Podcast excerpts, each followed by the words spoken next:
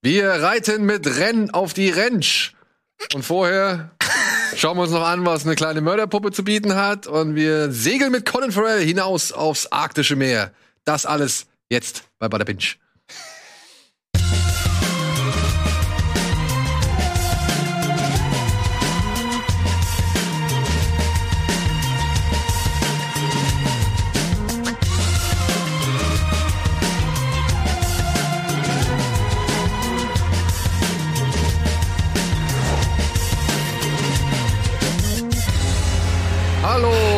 Und herzlich willkommen, willkommen zurück oder willkommen zu einer weiteren Folge Bada Binge.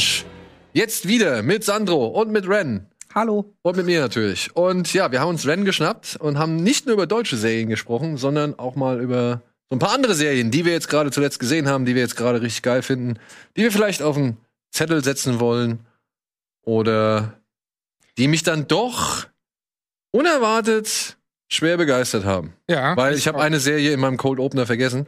Scenes from a Marriage. Ähm, Oh, mein Herz. da hast du die gesehen?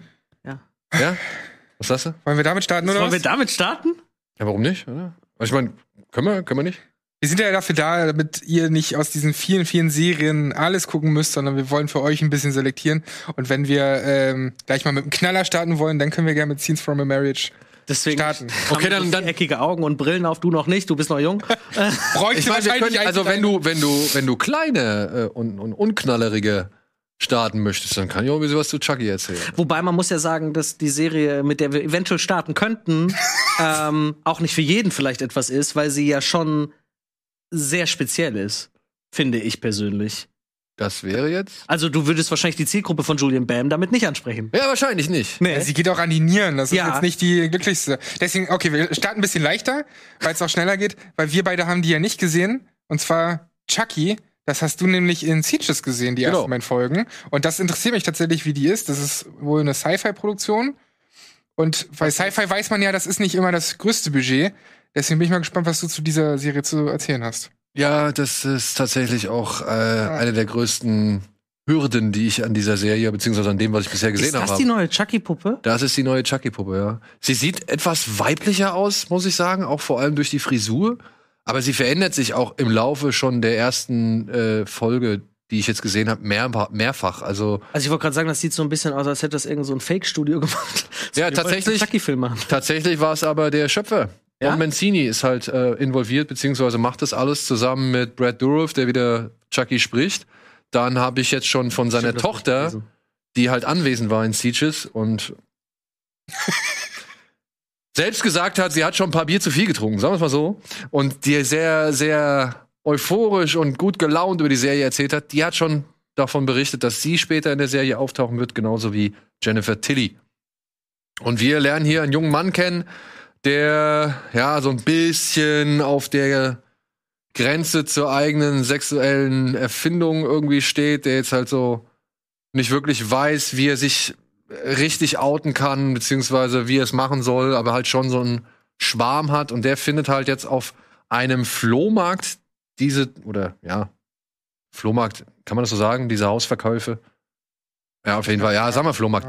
Er findet halt auf einem Flohmarkt diese Chucky-Puppe und möchte diese Puppe halt benutzen, um ja sein eigenes Kunstprojekt voranzutreiben oder auszuschmücken, denn er sammelt halt Puppen, um halt daraus so eigene Figuren und Basteleien herzustellen, die schon so ein bisschen grotesk wirken, ein bisschen bizarr, aber eben weil seine Mutter halt auch schon äh, Künstlerin war, fühlt er sich dadurch so ein bisschen näher zu ihr verbunden. Die ist aber halt leider gestorben. Jetzt lebt er mit seinem Vater, der sehr viel Alkohol trinkt und nicht irgendwie wahrhaben möchte, dass sein Sohn schwul ist. Lebt er jetzt allein und ähm, plötzlich ist halt Chucky da. Und die erste Folge spielt jetzt halt noch so ein bisschen damit. Ist die Puppe wirklich jetzt von eben Platz A zu Platz B gewandert und hat sie wirklich irgendwie das und das gemacht so und man muss tatsächlich keinen einzigen Chucky-Film vorher gesehen haben. Die Serie zieht das von Grund auf neu Ist es auf. eine Fortsetzung? Es ist eine Fortsetzung. Es spielt offiziell nach Cult of Chucky, dem letzten Film, den Don Mancini sogar selbst inszeniert hat. Und ich hoffe auch, dass die Themen, die in Cult of Chucky aufgegriffen wurden, dass die in der Serie auch noch mal äh, weitergeführt werden. Das fände ich eigentlich ganz cool. Und ja, hier ist es jetzt, und das ist, das macht die Serie sehr offensichtlich auch von Beginn an, es ist hier wieder die Seele des äh, ehemaligen Serienmörders, die in dieser Puppe steckt und nicht wie in dem Remake, mit dem Don Mancini ja nichts zu tun hatte, keine fehlgeleitete oder KI. kaputtgeschaltete KI. Hm. So. Ja, und das Ganze spielt sich dann doch erstmal so ein bisschen mit den Highschool- und, und Coming-of-Age-Problemen aus, die der junge Mann Archer, heißt der, glaube ich, ähm, mit sich so rumträgt. Er hat unter anderem halt seinen, seinen schnöseligen Cousin, der in der Schule sehr beliebt ist, zusammen mit seiner noch schnöseligeren Freundin, die ihn halt versucht, bei jeder Gelegenheit zu demütigen. Dann hat er halt so einen True Crime Podcaster, in den ist er so ein bisschen verschossen. Und noch so ein paar andere Figuren, die da rum oxidieren und agieren. Und ja, ich bin gespannt, wie lange sie es hinauszögern, ob das Ganze nicht vielleicht so ein bisschen, ja, wie soll man sagen, ähm, Metapher, unterdrückte, unterdrückte Wut. Also, Mhm. weißt du, also man könnte momentan noch denken, okay, das Ganze ist vielleicht einfach nicht Chucky, sondern nur so eine Art geistige Manifestation, die halt all das macht, was der kleine, was der Junge halt sich nicht traut zu sagen oder eben zu machen. Du meinst, dass er am Ende doch der Mörder ist? Zum Beispiel. Könnte vielleicht sein. Das weiß ich nicht. Ich kenne nur die erste, erste Folge. Oder die ersten beiden Folgen. Ja, aber es wäre ja cool, wenn sowas mit äh, Chucky gemacht wird, weil letztendlich ist ja auch die Frage, wie viel kannst du aus diesem Franchise noch rausholen, beziehungsweise wie kannst du nicht immer nur das Gleiche erzählen, sondern äh, Was du nie da innovative darfst? Ideen reinpacken. Was du bei Remakes oder Forza, wie auch immer, nie vergessen darfst, ist es auch für ein neues Publikum. True, ja. Ah. Also- Jake heißt er. Jake. Das ist ja. Ja, okay, stimmt. Wenn wenn man Chucky gar nicht kennt, Ich glaube, ich glaube, was, was, was man oft vergisst bei solchen Fortsetzungen, ist einfach der Fakt, dass Sender den Namen nehmen, um halt alte Leute zu locken, gleichzeitig Aufmerksamkeit zu bekommen, weil jeder berichtet drüber. Aber im Grunde natürlich, warum sind denn so viele junge Leute da? Ich meine, wir haben gestern äh, Ghostbusters geguckt und da waren ja auch viele junge Leute im Film. Und das macht man natürlich, damit man auch die jo junge Generation irgendwie ins Kino lockt oder eben äh, die Serie einschalten lässt. Und für eine neue Generation Könnte aufbereitet. das, vielleicht haben die die ganzen Filme gar nicht gesehen und denken sich so, oh, ich bin jetzt in dem Alter, ich habe Bock, äh, so Horrorzeug zu gucken. Und dann ist das genau das Richtige. So wie wir vielleicht mit dem ersten Chucky-Film irgendwie aufgewachsen sind. Gab's Keine halt keine Serie dazu. Ja. also sie setzt auch nicht voraus, dass man die Filme gesehen Nein, Hat nein, grad wie gesagt, gesagt, ja. also man muss nicht die Filme kennen, weil es wird alles von vorne nochmal erzählt. Mhm. So.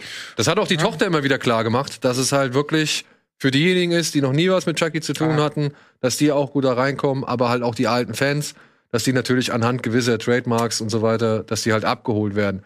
Und natürlich sagt er, Heidi, oh, I'm your friend to the end und bla bla bla. Und äh, natürlich rennt er mit dem Messer irgendwie mal oder ist er mal mit dem Messer zu sehen und so. Das gibt's alles. Aber ich muss halt sagen, da ist schon eine ziemlich krude Form von Humor drin. Die, da war ich mir nicht so ganz sicher, meinen die das jetzt wirklich ernst oder ist das jetzt Parodie? Ja, unter anderem gibt's da so eine Schulaufführung, da soll äh, Jake wieder mal gedemütigt werden. Und Jake, oder beziehungsweise Chucky, dreht den Spieß um und sagt ihm halt hier, nimm mich mal mit da hoch. Mhm. Und tut halt, dann tun sie halt so, als wäre er eine Bauchrednerpuppe. Und das ist eigentlich ein cooler Moment, weil er halt dann die Gelegenheit nutzt, um mal halt wirklich so vom, vom Leder zu ziehen und alle möglichen Leute irgendwie auszuzählen und vor allem halt auch gerade die, die, die schnöselige, das schnöselige Mädchen, das ihn halt versucht hat, als erstes zu demütigen. Mhm. Und dann blendet dann aber, also dann, dann, ja, dann zieht das Bild auf die Schwester dieses reichen Mädchens, dieser reichen Bitch, sag ich jetzt mal, und die halt neben ihren Eltern hockt. Und dann siehst du halt so mit, mit drei, vier Umschnitten immer wieder zu Jake auf der Bühne oder zu dem, was auf der Bühne passiert, siehst du immer wieder, wie, wie die Kamera zu der kleinen Schwester fährt. Und du siehst da aber daneben die beiden Eltern, die halt einfach nur auf das Kind debil grinsen. Und du fragst dich, was ist das? Also, wa- was soll das? Hat man denen nicht gesagt, die sollen irgendwas anderes machen oder so? Die sind und gucken nur auf ihr Kind. Und du weißt gar nicht warum. Also, es soll halt schon irgendwie so ein bisschen Genugtuung der Schwester zeigen, dass ihre ältere Schwester jetzt eins abgekriegt hat.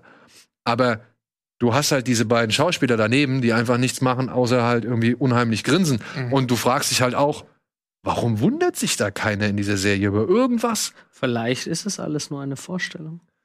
Vielleicht. Müssen wir noch weiter gucken. Müssen wir noch das weiter ganze gucken. Deutsche gibt schon einen deutschen Start? Äh, Deutschland, Sci-Fi wahrscheinlich. deutschen Start gibt's noch nicht, aber ich denke mal über Sky bei Sci-Fi würde dann landen.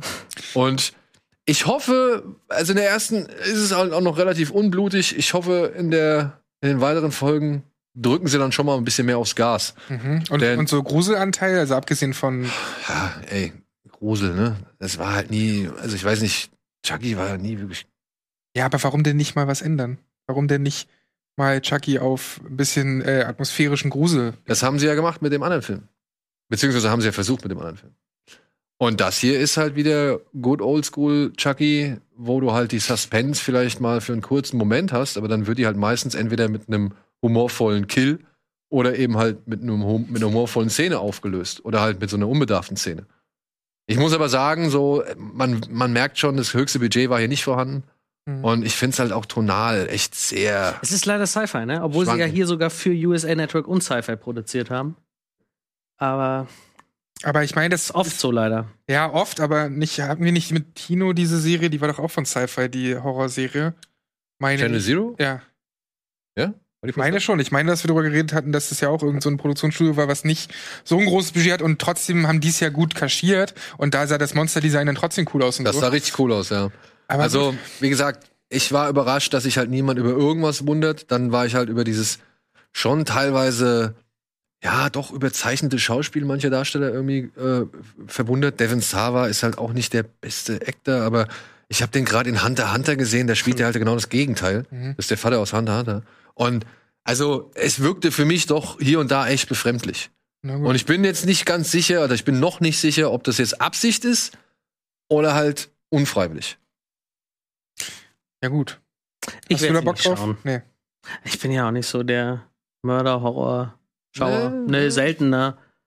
Ich warte auch ab. Wenn Wobei- Daniel sagt, die nächsten Folgen wären besser, dann Okay. bin ich, Ich weiß dabei. es nicht. aber Ich, also pass auf, ich werde noch mal so ein paar Folgen werde ich gucken, aber wenn es mich dann irgendwie doch zu sehr vor den Kopf stößt, Mhm. wird's wie Dafür gibt's genügend andere Serien. Genau, genau. Wie Wann- zum Beispiel. Wie zum Beispiel. Was denn? Was, äh, was hättest du denn gern? Erzähl mal ein bisschen was zu Yellowstone. Denn das hat einzig und allein Steven Geht hier mal bei Kino Plus erwähnt, ansonsten haben wir das auf dem Ihr Kino Plus Channel noch nie gesehen. Nee, und das ist ja schon in der dritten Staffel. Ja, die dritte Staffel startet jetzt im November. Und ähm, ich, das Problem ist halt hier wieder, das ist wieder so eine Serie, die im Randprogramm läuft, und zwar in diesem Fall bei Sony XN. Und wer hat Sony XN? Das So. ist ein Unterchannel bei Amazon, aber auch als Pay-TV-Sender und bei Vodafone, bla bla bla bla. Aber lief die nicht auch mal bei Sky? Äh, nein, Yellowstone ist exklusiv hier in Deutschland bei Sony XN aktuell. Hat Jahre gebraucht, bis sie herkam. Also erst, wo die dritte Staffel in den USA gestartet ist, kamen die ersten beiden nach Deutschland. Das war, glaube ich, Ende letzten Jahres. Aber- da hat Sony die ersten beiden Staffeln direkt durchgezogen. Die dritte startet jetzt, wie gesagt, während in den USA die vierte läuft. Das ist auch mega Ähm, erfolgreich, ne? Ja, also im Endeffekt, diese Serie Yellowstone stammt von Paramount Network, was jetzt Paramount Movie Network heißt. Und ähm, ja, hat trotzdem noch eine Serie. Ähm, haben ja noch einen Streaming-Anbieter. Aber Yellowstone ist bei diesem Movie Network hauptsächlich geblieben. Letztendlich geht es darum, dass Kevin Spacey den Patriarchen der Familie Dutton spielt, die die größte. äh, Was habe ich gesagt? Kevin Spacey habe ich gesagt. Kevin Costner. Ey, Kevin Spacey spielt wieder mit irgendwo mit. Da darf man Geht wieder wieder los, oder was? Ja, ja. Kevin Costner natürlich. Wie kann ich das? Äh, ich mag diesen Darsteller auch noch so sehr. Kevin Costner und der zieht natürlich in dieser Serie direkt mal rein. Aber er spielt den Patriarchen von den Duttons, einer Familie, die äh, Besitzer der größten Ranch am Yellowstone Park ist. Ähm, und natürlich wollen all mögliche Unternehmen und Konkurrenten und und das äh, die Native Americans, die wollen alle irgendwie dieses Land haben. Und er versucht natürlich dieses Land zu beschützen. Und man kann das am besten hier so ein bisschen ein Kollege meinte letztens der Pate und ich würde sagen Succession von HBO beschreiben, nur eben im modernen Western.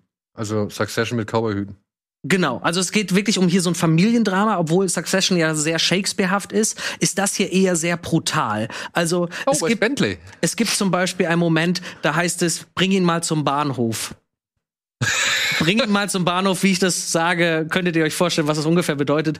Yellowstone lebt einfach von, von dieser Härte, aber auch weil Kevin Costner hier der passt einfach in diese Rolle. Der ist so glaubhaft als dieser Patriarch, der auch seinen Kindern, ähnlich wie bei Succession, was ja auch eine großartige Serie ist, ähm, nicht wirklich zutraut, der Nachfolger zu werden. Und trotzdem will er irgendwie, dass seine Familie, also seine Kinder natürlich die Nachfolger, Nachfolgerin werden. Aber irgendwie haben die alle einen Knicks, weil die Mutter in den Kindheitstagen gestorben ist. Und ähm, die haben direkt ein Familienunglück zum Beginn der Serie. Es ist einfach geil gespielt, Mhm. obwohl teilweise gar nicht so viel passiert, weil es geht wirklich darum, dieses Land zu beschützen Ja, und gegen Konkurrenz. Ähm, Josh Holloway ist zum Beispiel in der dritten Staffel dabei, er ist der große Big Bad sozusagen, der versucht, da einen Flughafen in die Ecke zu bauen.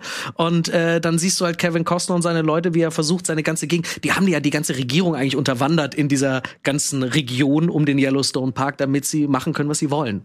Und ist Kevin Costner ein richtiges Arschloch? Nein, Kevin Costner ist hier und ähm, er, er wirkt wie der harte Vater. Ähm, es gibt aber der Linke auf dem Bild ist äh, ein- einer der Söhne und der hat wiederum Sohn und mit dem hat er so tolle Interaktionen, wo man richtig merkt, der hat ein gutes Herz, aber ist noch immer noch sehr verletzt vom Verlust seiner Frau und ist seitdem sehr in sich gekehrt. Das ist wirklich sehr sehr gut auch geschrieben und und gespielt, ähm, so dass es sehr sehr glaubhaft wirkt und trotzdem ist es halt sehr brutal. Es ist als wäre es ein Western nur eben jetzt in der Gegenwart. Ich finde aber, ich habe jetzt nur die Pilotfolge, diese Doppelfolge geschaut und die zweite Folge. Also die Pilotfolge ist so anderthalb Stunden und dann der Rest ist halt so, ja, der Rest ist halt so 40, 50 Minuten. Äh, ach so. und ich finde aber in den ersten beiden Folgen ist schon sehr viel Plot. Weil da erstmal die ganzen äh, Seiten natürlich da äh, gezeigt werden und die Konflikte. Aber ich habe auch gehört, dass dann später sich das schon so ein bisschen zieht. Würdest du da sagen, dass sich das zu sehr zieht oder dass es okay ist, weil man dann, weiß nicht, besonders nah an den Charakteren ist oder whatever? Es ist kein AMC-Kaugummi-Effekt, wie ich es bei AMC-Serien so gerne sage, also wo teilweise in der Folge gar nichts passiert. Ähm, es ist halt, es AMC dreht sich Walking halt Dead? ein bisschen, bitte? Ist AMC Walking Dead? Ja. Zum Beispiel. Ja, okay. ähm, es, es ist eher so, dass es dreht sich halt immer darum, sie wollen ihre Ranch beschützen. Und dadurch wiederholt sich das halt gefühlt auch so ein bisschen. Und trotzdem ist da eine Weiterentwicklung da. Man, man, man folgt halt letztendlich diesen drei Kindern, wie sie eventuell der nächste Patriarch, Patriarchin dieser Farm wird, dieser Ranch, ähnlich wie, deswegen ziehe ich den Vergleich mit Succession, weil das hier perfekt passt, nur dass es hier nicht so Shakespearehaft ist. Meiner Meinung wirklich großartig. Ich meine, in Amerika war das vom ähm, Paramount Network, was ja vorher Spike war. Ah, so, da- ja, Spike, Jetzt klingelt. dann Paramount Network, dann Paramount Movie Network.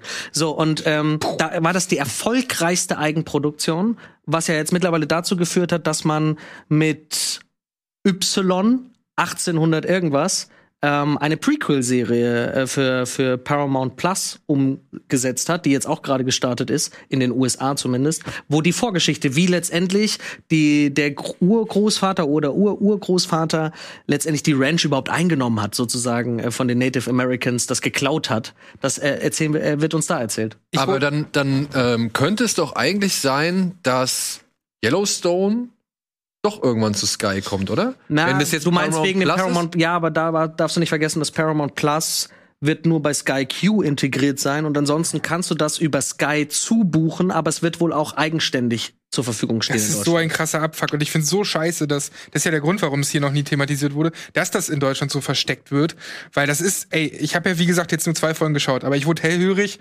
als ich gehört habe, dass die erste Staffel von Taylor Sheridan gemacht wurde, äh, dem, dem, naja, auch Regie geführt tatsächlich, weil der hat ja bei Wind River dann auch Regie geführt und hier eben auch die erste Staffel aber äh, nur und hat ja dann vorher Sicario geschrieben und ähm, Den Einfluss merkt man auch. und genau, und Hell or High Water, ne, da merkst du es ja vor allem auch. Und ich finde, von der ganzen Ausstattung, von dem, von den, von den Landschaftsaufnahmen und so, hat mich das so krass reingezogen. Ich muss sagen, am Anfang war ich noch nicht so warm jetzt mit den Charakteren, aber das ist ja auch was, wie du schon sagst, was Succession auch hat. Da guckst du ja Leuten zu, die sind nicht besonders sympathisch und du fragst dich irgendwann, wa- warum gucke ich das eigentlich? Aber genau darin besteht dann irgendwann die Faszination. Was mich so reingezogen hat, war halt diese Atmosphäre.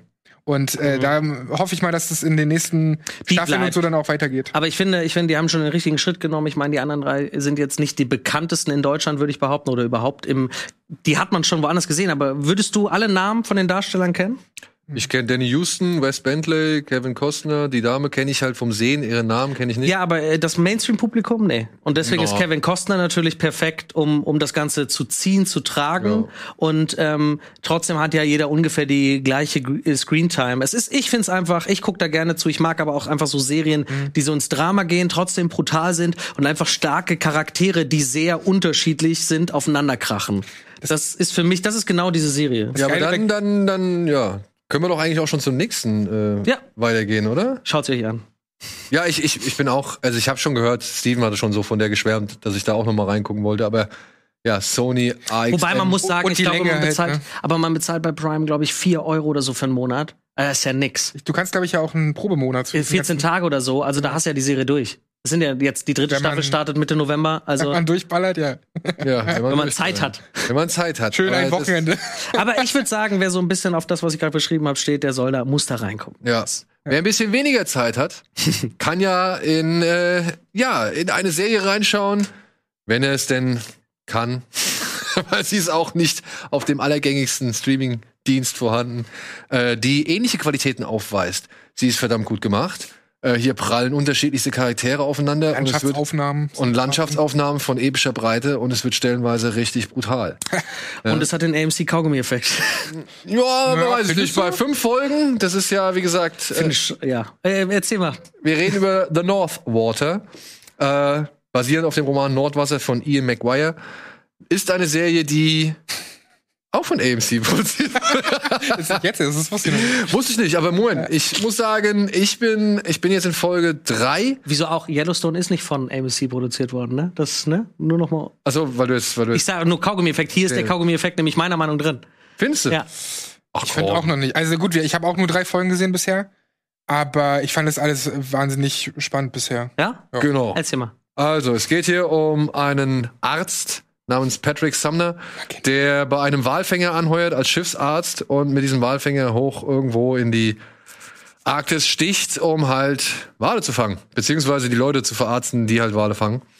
Und parallel dazu erfahren wir noch ein paar andere Informationen, die diese Walfangreise ein wenig beeinträchtigen. Unter anderem ist es natürlich so, dass zu dem Zeitpunkt, wann ist das, 18. Jahrhundert, 1859, ähm, dass dann der Walfang längst nicht mehr so effektiv beziehungsweise so äh, weitreichend ist, wie es so einst mal war, denn Lampen werden mittlerweile mit ganz anderen Mitteln betrieben, Dampfschiffe sind viel schneller als die Segelboote und so weiter. Also diese Walfängerei droht auszusterben, beziehungsweise ist nicht mehr das lukrativste Business auf hoher See.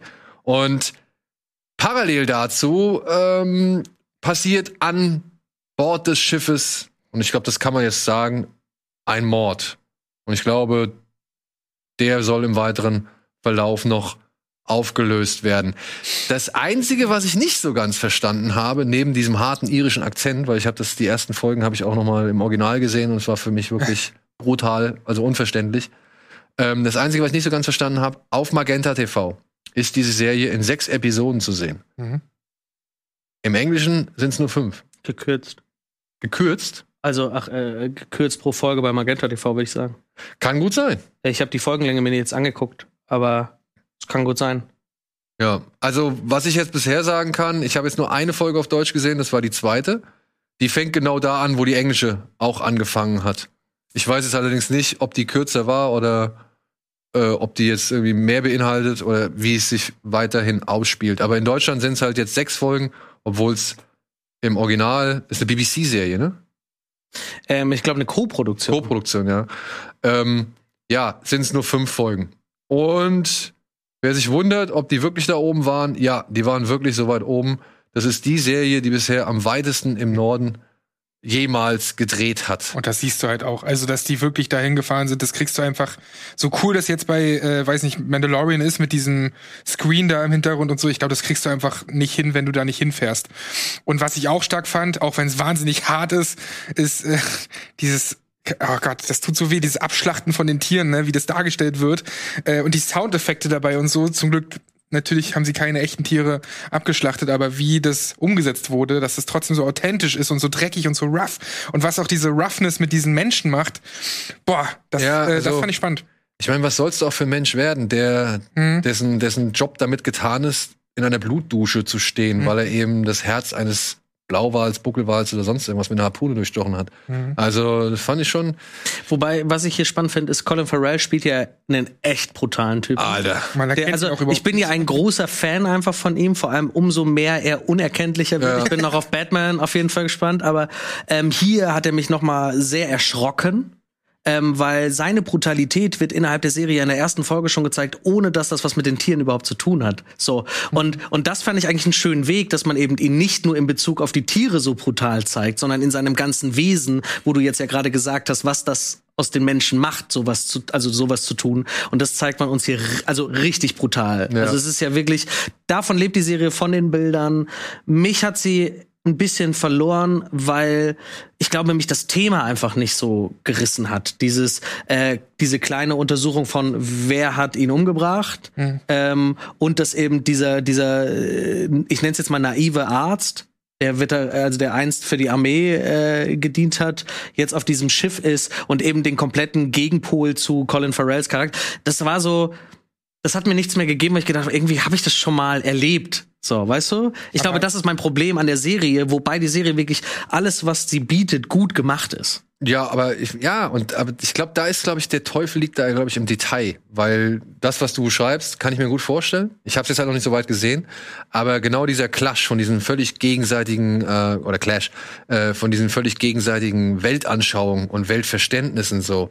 Und ähm, dass hier so gesehen ja auch ein Mann wieder an seine Grenzen geführt wird, eben mit dem Begreifbaren, was er so schon erlebt hat, mit all dem, was er erlebt hat und jetzt wieder auf jemanden trifft, der das alles noch mal komplett umstößt, beziehungsweise der so gar nicht dem entspricht, was selbst seinen eigenen und das auch nicht zimperlichen Erfahrungen irgendwie entspricht. So und ähm, ich glaube, daraus da kann man sich schon ein bisschen mehr rausnehmen, wenn man denn Bock drauf hat auf die einzelnen. Und das finde ich, das kommt in dieser Serie ja, glaube ich, gar nicht bisher so richtig zum Tragen. Aber es gibt da halt, und das meine ich, und ich glaube darin, irgendwie die, die eigentliche Absicht zu sehen, das sind so diese kleinen, kurzen Dialoge, wo sie sich halt immer wieder um gewisse Weltanschauungen irgendwie, sag ich mal, austauschen. Das sind, das sind die entscheidenden Momente. Und ich glaube, aus denen sollte man sich eben dann diesen Mehrwert ziehen. Ja. Und ich könnte mir vorstellen, dass im weiteren Verlauf der Staffel, dass es dann halt so, wie soll man sagen, erzählerisch und inszenatorisch nicht mehr so viel geboten wird, vielleicht, um eben genau darauf hinzuarbeiten. Aber ich weiß es nicht. Ne? Ja, das, ist kann nur auch, meine also, mich, Vermutung. Mich hat halt, also vielleicht kennt man Versatzstücke aus anderen Serien, aber vielleicht nicht in diesem Setting. Und ich kann mir auch vorstellen, dass sich das bei mir mit der Zeit vielleicht abnutzt und ich dann vielleicht den gleichen Effekt habe wie du, dass mich die eigentliche Geschichte dann vielleicht, dass es zu wenig ist, dass es, Es ist mir zu wenig, um, um, um diesen Personen folgen zu Ja, wollen. versteh ich. Weil ich finde schon, dass diese Brutalität wirklich echt wirkt und das eigentlich schon ein kleines Highlight ist, Mhm. äh, um da weiter zu gucken. Aber mir gibt es zu wenig und das, obwohl ich, wie gesagt, Colin Farrell großartig auch finde, wie er ihn hier performt, diesen echt fertigen, kaputten Typen eigentlich. Ey, die Szene, wenn er sich verarzten lässt von, von Jack O'Connell, um rauszufinden, irgendwie was, was Ja. eine gewisse Person gesagt hat. Ich, mehr ja. sag ich ja nicht. Ja, um nur rauszufinden, was, was irgendwie gesagt worden ist. Ja. an Colin Farrell ist der Aber wie er, krasseste. ey, wie er da steht, ne? Und dann so auch irgendwann aufsteht und immer so ihn so von unten raus anguckt und einfach nur mit seiner Präsenz irgendwie Ja, wegdrücken das will. ist großartiges Spiel. Das ist wirklich und dabei halt aber ja verdeckt ist von jeder Menge Haare, sowohl als Bart. Ja, vor allem ist es ja auch alles wirklich sehr dunkel. Ja, genau. Ne? Das kommt noch hinzu. Das hat echt so einen Vibe, der ist schon abgefuckt. Und ich glaube, deshalb werden auch viele so ein bisschen abgefuckt von der Serie sein. Du musst wirklich Ja. Bock auf was Spezielleres haben, was einfach mal wirklich aus, aus, aus, aus dem aus der, aus, der, aus der Masse heraussticht. Aber wiederum halt doch wieder ein paar Dinge liefert, die dann vielleicht doch nicht so ziehen. Weiß ich nicht. Nee, Ich finde es schwierig zu erklären, ja, da gibt's ja nichts zu lachen. ohne, ohne da jetzt was zu spoilern. Aber ja, genau, es gibt null zu lachen. So ist es halt wirklich hart, es ist in die Fresse, es ist rough, es ist. Aber das ist genau das, was mich dann irgendwie so ähm, Ja, aber wenn man- fasziniert hat. Wenn man Tabu oder Terror mochte, wirklich. Te genau, Terror hätte ich jetzt auch als Vergleich. Ich hatte damals, wo ich den Trailer gesehen habe, gedacht, vielleicht geht's so ein bisschen Richtung Hell on Wheels, aber es ist Hell on Wheels nur ein brutal. Also in bei Hell on Wheels war ja immer noch so ein bisschen verträglich ansehbar und das ist es halt überhaupt nicht mehr. Aber vom Feeling her würde ich das schon in so eine Richtung drücken. Nur einfach stellt euch vor, ähm, wie heißt denn unser neuer Pike-Darsteller? Anson Mount, der ja in Hell on Wheels die Hauptrolle spielt, der in Skrupellos 1000. so, das ist Colin Farrell. Ja, Aber ich find's geil, was Colin Farrell sich so für Rollen aussucht. Also klar, der hat auch immer sowas wie Dumbo oder war der nicht bei diesen Harry Potter Filmen? Klar, der war im ersten, so? im ersten Teil davon. Aber solange der halt auch sowas irgendwie mitmacht und dann sieht er jetzt bei Batman schon wieder ganz anders aus. Den Pinguin spielt er da, oder? ja. Das ist und einfach Jack spannend. O'Connell, also muss ich auch sagen, hat ein ganz gutes Herz, äh, Händchen für Miniserien. Ne? Also ich mochte, Ja. wie hieß die Western-Serie? Die mochte ich so gerne. Fuck, jetzt hab ich den Namen vergessen. Wo war der denn noch dabei? Äh, wo die Stadt, wo die alle in der Mine, die Männer alle in der Mine verschüttet worden sind und die Stadt fast nur von Frauen ähm, bevölkert wird und er sich dann gegen diesen Fieberon von William Hurt dargestellt, glaube ich, äh, zu werden. Ich komme auch nicht auf den hin. So ist es. Mann! Man kann sich nicht alles merken. Hey, Aber das stimmt, aber das Schöne ist ja, dass solche qualitativ hochwertigen Serien existieren und auch großartige Schauspieler sagen, hey, ich gehe ich geh jetzt in Serienform und, und spiele mich da ein bisschen äh, frei. Godless. So. Godless. Ja. Godless. Ja, aber Haha! Ja. Und ich hab's nicht geguckt. Gibt's nicht bei Netflix sogar? ja. Ja. Godless? Ist ja. das nicht sogar ein Original gewesen? Habe ich auch auf der Liste noch, aber es gibt so viel zu schauen. Aber gerade so, ne, bei Northwater ist es denn schade, dass das hier, sind wir mal ehrlich, bei Magenta TV dann völlig untergeht. Ja. Ja, das muss man auch sagen. gibt Oder dass die halt nicht mehr Werbung dafür machen, so. Also, jetzt mal ehrlich. Ja, aber selbst mit Werbung. Also ich habe das, als ich habe damals- das, ich habe davon erfahren, weil ich in Sieges die erste Folge auf, im Kino gesehen habe. Okay, aber selbst als damals Handmaid's Tale lief auf Magenta TV, habe ich mir trotzdem nicht Magenta TV geholt. Habt ihr Get Shorty geguckt bei Magenta? Ja, die, also ich habe Hat auch keiner mitbekommen trotzdem. ja gut, wir haben die ersten zwei Folgen im Kino gezeigt. Ja, siehst du, gut. Äh, großartige Serie. Ja, also ich finde auch sogar gut. besser als die Filme, äh, die zwei, die es gibt. Doch, ich finde ich finde einfach, weil die beiden Hauptdarsteller einfach und, und die, die, die Gangsterbraut einfach, ich vergesse wie gesagt ja immer Namen, aber es ist, ich liebe diese Serie einfach. Get, also Get Shorty hätten sie ruhig noch länger ziehen können. Das ist, aber hat keiner in Deutschland mitgekriegt, die meisten nicht, weil es halt Magenta TV leider ist. Ja, leider. Ja. Aber deswegen sind wir hier. Deswegen machen wir euch, euch auf solche Serien aufmerksam. Wie Müsst ihr einfach mal für einen unbedingt Monat buchen. auf die Serie, für die wir jetzt noch 10 Minuten Zeit haben. Ja. Und zwar Scenes Dave? from a Oh, Dave auch wieder. Haben wir schon gehabt. Äh, Scenes from a Marriage. Ja, äh, ist ein Remake des äh, berühmten Films beziehungsweise der berühmten Miniserie von Ingmar Bergmann mit vertauschten Rollen. Im Original, im Film oder in der Serie für, von Ingmar Bergmann ging es darum, dass ja eine Ehe auseinanderbricht und zusammenfindet und so weiter, weil der Mann damals derjenige war, der eine junge Frau oder überzeugt war, eine junge Frau kennengelernt zu haben namens Paula und die, in die ist er jetzt verliebt und deswegen muss er die Ehe, die er geführt hat bis dahin, muss er jetzt beenden. Und dann treffen sie sich aber wieder an verschiedenen Stationen im Leben, treffen sie sich immer wieder und gehen auch wieder öfter ins Bett oder beziehungsweise gehen jedes Mal wieder ins Bett und äh, entscheiden aber am Ende dann doch, dass sie sich äh, voneinander trennen müssen, dass sie nicht gut füreinander sind. Und hier wird es halt alles, in der Serie wird es umgekehrt. Hier haben wir halt ein Ehepaar. Er, gespielt von Oscar Isaac, kümmert sich um das, die Tochter und ist so eher halt, sag ich mal, der Hausmann. Und Ein sehr liebevoller. ein sehr liebevoller Hausmann.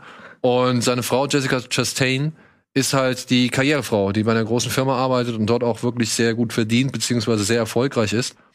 Und wir lernen sie halt erstmal kennen, als sie für eine Art Studie oder Zeitungsartikel ist, glaube ich, in einer Studie über Gender, bla bla bla. Ja, Im, im Film war, damals war es ja irgendwie eine Zeitung, Zeitschrift Genau. es, glaube ich, ne? Und, und hier äh, ist es eine Art Studie. Und da lernen wir halt so ein bisschen von ihnen kennen, was jetzt gerade so in ihrem Leben abging und wie sie so sind. Und dann kommt es halt eben auch in dieser Ehe zu einem Bruch, denn Jessica Chastain hat einen Mann kennengelernt namens Paulie und möchte jetzt die Familie deswegen verlassen. So. Ich habe Gänsehaut, wenn ich über einzelne Szenen nachdenke. äh, sie, hier, Jessica Chastain, das war ja vorher äh, Michelle geplant Williams. als Michelle Williams. ne? Genau, die ist da musste kurzfristig abgesprungen. Wobei ich Aber- sagen muss, zum Glück. Weil Michelle Williams, klar, kann ich mir die super vorstellen in der Rolle.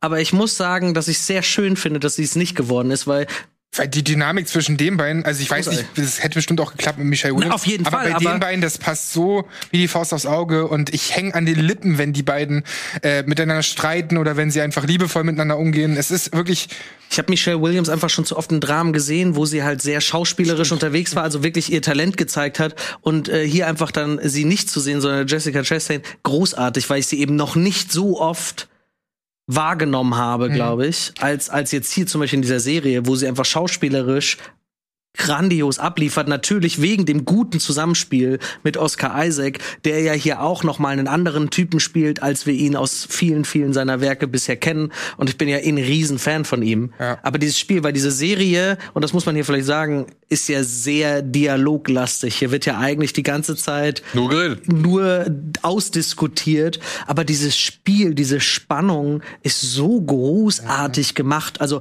von den Einstellungen, aber auch von diesem Feeling, was die teilweise auch rüberbringen, ohne dass sie sprechen. Ähm, ich meine, äh, Oscar Isaac spielt ja wirklich einen sehr ruhigen Typen, der sehr in sich denkt und, und also eher introvertiert wirkt, würde ich behaupten.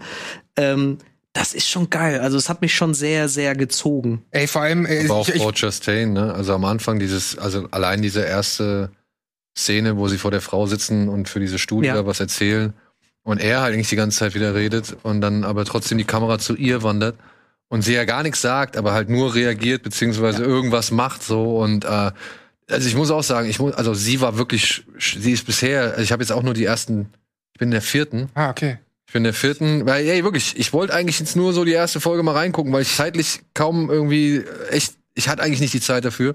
Ich bin aber kleben geblieben. Ich ich habe die komplett durchgebinged. Und das ist ja eigentlich für so eine Serie, die ja eben nur aus Dialog besteht und die auch relativ hart in gewissen Szenen ist, so emotional. Also das ist ja schon was, was nicht einfache Kost ist oder so, ähm, wo du erstmal schlucken musst, was was an den Nieren geht. Habe ich nicht erwartet, dass ich die an einem Stück durchgucke wie so einen langen Film. Und ey, Ey, ich und kann es nur unterstreichen, was ihr sagt mit diesem Schauspiel. Man kann in den Gesichtern oder aus den Lippen schon eine ganze Geschichte bei denen ablesen, wie es denen geht, wie die sich fühlen. Ey, das ist ein ganz, ganz großartiges Schauspiel. Also das ist das, was Malcolm und Marie hätte werden wollen, uns nie erreichen wird. Ich mag den ja auch sehr, wie du weißt, Ja, aber, aber, ich, ich, ich äh, verstehe Sandro, dein, ich verstehe deine Sandro, wirklich, das ist, das ist echt. Ja, ich weiß. Und, und, und Ich weiß. Malcolm und Marie ist Theater. Ja, Ja, vor allem ist es nicht, also diese Abstände sind ja, hier ist es ja, die haben Zeitsprünge und Kennt die ihr, haben mehr kennt ihr Zeit. dieses Und, Meme, wo, wo die beiden auf dem Teppich sind bei der Premiere und er fest ihr so an den Arm Ja. und guckt dabei. Du merkst richtig die Chemie, die auch in Real anscheinend irgendwie und zeitgleich existiert. kamen von ihm, du weißt du, diese ganzen Dune-Sachen mit Rebecca Ja, ja. wo sie sich bei Entertainment Weekly auch übelst umgarnen und so.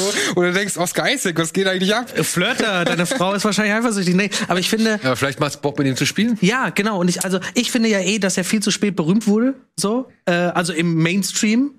Ähm, und ich finde es großartig, wie die beiden hier einfach interagieren. Es funktioniert hier einfach so gut. Du spürst es. Und, und das musst du ja erstmal hinkriegen in eigentlich so einer, so einer kleinen Umgebung, die uns da präsentiert wird. Ne? Ich bin nur gespannt, ähm, wie das jetzt, wenn das mal mehr Leute gesehen haben, wie es aufgefasst wird. Denn ähm, man muss ja schon sagen, als Mann ist man ja schon leichter auf der Seite von Oscar Isaac. Jetzt gerade in der Inszenierung. Ja, weil es ja nur wirklich einfach getauscht wird. Weil klar, in den damals äh, zu Bergmann-Zeiten war es selbstverständlich, dass der Mann irgendwie die Frau verlässt. So, da, da, da wäre es undenkbar gewesen, dass eine Frau so stark ist und sagt, weißt du was, ich habe keinen Bock mehr, ich möchte jetzt mit einem anderen Typen irgendwie leben und äh, sieh zu, wie du klarkommst. Heutzutage muss ich sagen, finde ich das auch. Ich fand's spannend, weil wie betrachtest du es gerade als Mann, wenn die Frau jetzt sagt, ich hau ab? Ja, also ich meine, der Mann hat ja auch schon lange dafür irgendwie arbeiten müssen, damit er mal irgendwie begreift, dass auch Frauen irgendwie das Geld in der Familie ran schaffen und nicht nur er. Und jetzt aber zu sehen, so dass die Frau so gesehen die lösende Kraft ist, so. Ähm, ich hoffe, ich hoffe, ich habe jetzt die Serie auch noch nicht zu Ende gesehen. Mir fehlen halt noch die zwei letzten Folgen. Ich hoffe aber, dass es schon sichtbar gemacht wird, dass das jetzt vor allem etwas ist, woran eigentlich keiner von beiden Schuld hat, beziehungsweise Aber das sagt sie ja recht früher sogar schon. ja, das sagt sie, aber sie sagt das ja als Verteidigungs- Ja, bzw. genau. Entschuldigungsmechanismus. Ja, genauso wie er irgendwie sagt, ja, denk doch noch mal drüber nach. Das sind ja so die ganzen, das ist ja das, was Bergmann schon auch gemacht hat. Er spielt ja diese ganzen Mechanismen aus. Das ist ja universell. Das ist ja etwas, was man als jeder Mensch nachvollziehen kann, weil man sich entweder schon auf der einen oder anderen Seite wiedergefunden hat. Und ich hoffe, also ich bin gespannt, wie das auch mein Gefühl ist so, ja, weil ich halt auch schon gedacht habe, hey, gute Frau, du lässt jetzt deine Tochter da irgendwie, willst du jetzt allein lassen Ja. so und, und, und echt, echt und ich soll jetzt da wirklich Verständnis für haben, weiß ich nicht, ob ich das haben kann. Verstehe ich, aber das, die Stärke, ich finde, die größte Stärke an Scenes from a Marriage ist, dass das eigentlich nur zeigt, das, was du fühlst, ist nicht immer das, was du denkst und umgekehrt. Ja. Ne, das ist halt, das sind halt zwei Unterschiede. Du kannst machen, manche Sachen auch nicht erklären. Und sie wollen sich ja, sie tun ja alles zwischenzeitlich, um sich irgendwie wieder zusammenzuraffen und so. Aber es klappt halt einfach nicht. Und dessen müssen sie sich irgendwann bewusst werden. Und so ist es ja oft nun mal leider auch. Und Ja, aber das gilt für beide. Und das ist gilt auch Ding. für beide, Das genau. ist ja das Ding so. Ähm, kannst du das genauso leicht akzeptieren, wenn es eine Frau macht, beziehungsweise wenn es bei einer Frau so kommt oder wenn eine Frau die treibende Kraft ist oder die, die, die agierende Kraft ist, ähm, wie bei einem Mann. Bei einem Mann nimmst du es als selbstverständlich hin Mhm. und bei ihr, weiß ich nicht, ist es vielleicht irgendwie so ein Moment der Distanz, wo du sagst, ey, oh nee, was fällt dir ein? Ja. Was ich noch ähm, sagen wollte, ich weiß nicht, ob es ein Spoiler ist für viele, wie diese Serie jede Folge anfängt. Nee, ne? Weil du wolltest es letztens nicht hören. Ich will nur sagen, den, den spannenden Eindruck. Ja, ich hätte aber, ich hätte aber genau das, das hätte ich eigentlich nicht gern gewusst, so, ne? Naja, dann hört kurz weg. Aber für die. nee, nee, Moment, naja, die, es gibt ja Leute, die das auch schon gesehen haben und trotzdem irgendwie. Da steht ein Kameramann. Ach, ja, okay, dann sag ich nichts. Na, komm, dann sag's halt. Ich, Ihr könnt ja kurz eine Minute nicht hinhören. Ähm, sie starten ja jede Episode damit, dass man sieht, wie Jessica Chastain und Oscar Isaac ans Set kommen und das wurde ja auch gedreht während der Pandemie. Und ich finde, also erst dachte ich so, was soll das denn? Das reißt mich ja eigentlich raus, weil sie on the fly, also direkt wechseln von den Behind-the-Scenes-Aufnahmen rein in die Serie. Aber ich fand es irgendwie total spannend und komischerweise hat es mich doch mehr reingezogen. So hätten wir heute anfangen müssen. Ja, ne, so, wenn, wir, wenn wir ins Studio kommen, uns verkabeln. So, jetzt können wir loslegen. Weil Nee, irgendwie, ey, ohne zu viel auch dir zu verraten, die letzte Szene, also am Ende siehst du auch Behind-the-Scenes-Stuff. Verrät zu viel. Nein, Quatsch. Siehst du auch Behind-the-Scenes-Stuff und ähm, da siehst du einfach, wie intensiv auch diese Dreharbeiten waren und wie wichtig denen das war, deren äh, Message oder das, was, was, was, warum sie dieses Werk von damals aufgegriffen haben, äh, warum sie das heute gemacht haben, warum es denen so wichtig war, dass das auch richtig gemacht wird. Ey, und ich meine, sie haben es richtig gemacht. Also ich kann es jetzt schon nach den drei Folgen, die ich komplett gesehen habe, sagen, die haben es richtig gemacht, weil ich will weiter gucken. Ich bin so bei den bei den beiden Darstellern dran. Also jedes Mal aufs Neue, selbst wenn eine Folge irgendwie so ein bisschen vom Tempo oder von der Intensität her abflacht, kommen sie ja dann immer wieder an einen Punkt, wo du halt wieder mittendrin bist und wo, wo du dich verstanden oder eben missverstanden fühlst. Also wo du selbst irgendwie äh, involviert bist einfach. Und das fand ich. Äh, Aber in was für einer geilen Zeit leben wir, wo auch solche Stoffe einfach ihre Zeit bekommen, ihren Raum bekommen. Ja, Klar, HBO. das Original ne, ist schon ein bisschen älter, aber ich finde es einfach geil, dass man so große Stars ja auch dazu holt und, und einfach diesen. Ich find's geil. Ich find geil, dass man, weil ich meine, wir haben so viele Serien. Es ist doch auch schön, dass es dann genau das gibt. Und wem es nicht gefällt, dem gefällt's dann halt einfach nicht. Der muss ja auch aber nicht gucken. schauspielerisch ist es einfach. ja, Ich bin auf die Preise gespannt nächstes Jahr. ich auch.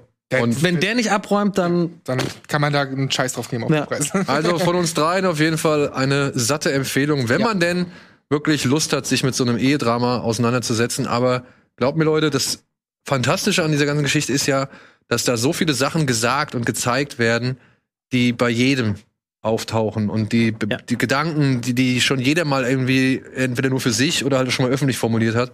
Und ähm, das ist halt wirklich, dass jeder mit seinen Problemen oder mit diesen Problemen irgendwann mal im Leben konfrontiert wird oder sich mit diesen auseinandersetzen muss und dass da niemand irgendwas Spezielles oder Besonderes ist. Es gibt Leute, die haben mehr Glück.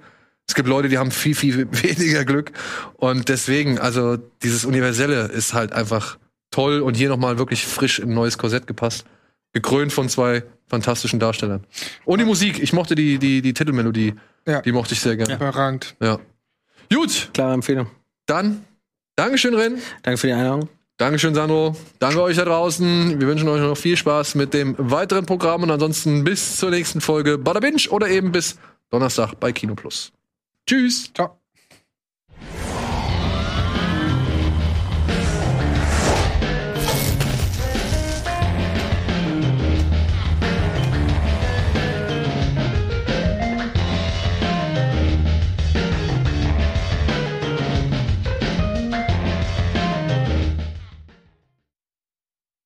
Diese Sendung kannst du als Video schauen und als Podcast hören. Mehr dazu unter rbtv.to slash badabinch.